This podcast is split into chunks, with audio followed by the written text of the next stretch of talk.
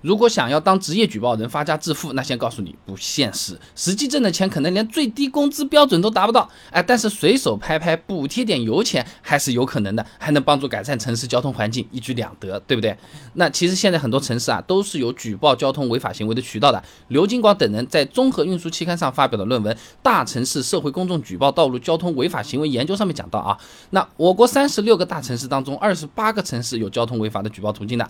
微信 APP、车载终端、互联网、电话等等等等。你比如说，深圳交警微信公众号里面的随手拍举报，长沙的新城园丁 APP，北京的北京交警随手拍微信小程序啊，等等等等。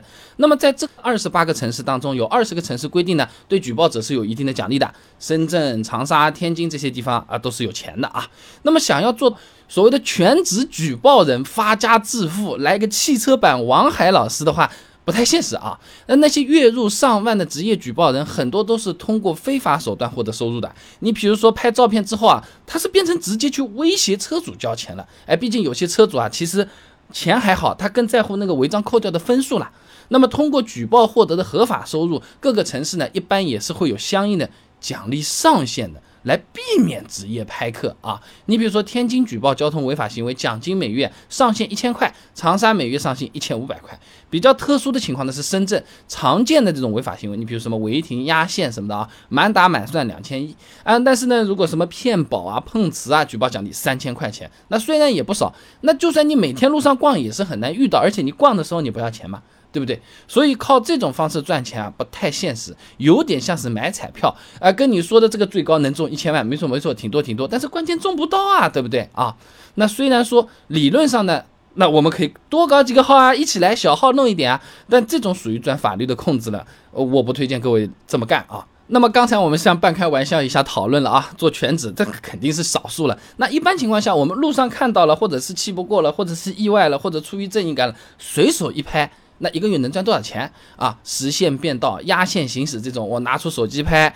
人家老早跑掉了，而且平台规则中它是写着的，它是不允许在开车的时候进行拍摄的，只能靠行车记录仪来记录，不然的话，你这手机拍你自己不是也违章了吗？那不行啊，对不对？那比较合适的，能够让我们手机掏出来随手拍的，那就只有违章停车了嘛。毕竟车子停在那边，嗯，是逃不了的。土话我们叫做摆拍，对不对？深圳举个例子啊，拍到公交车站、人行道、消防通道这些地方违停的话呢，奖五十，每个月上限五百。我们平时随手拍拍，一个月嘛。碰到个一两次差不多了，那五十一百的虽然不多，那么加点油也是好的嘛，对不对？燃油宝买一瓶也是可以的嘛，我家有卖啊，有兴趣可以去看看。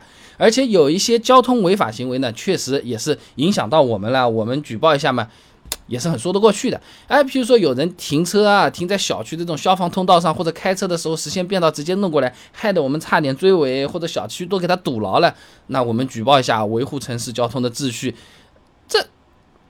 拿点奖金也是挺好的，对不对？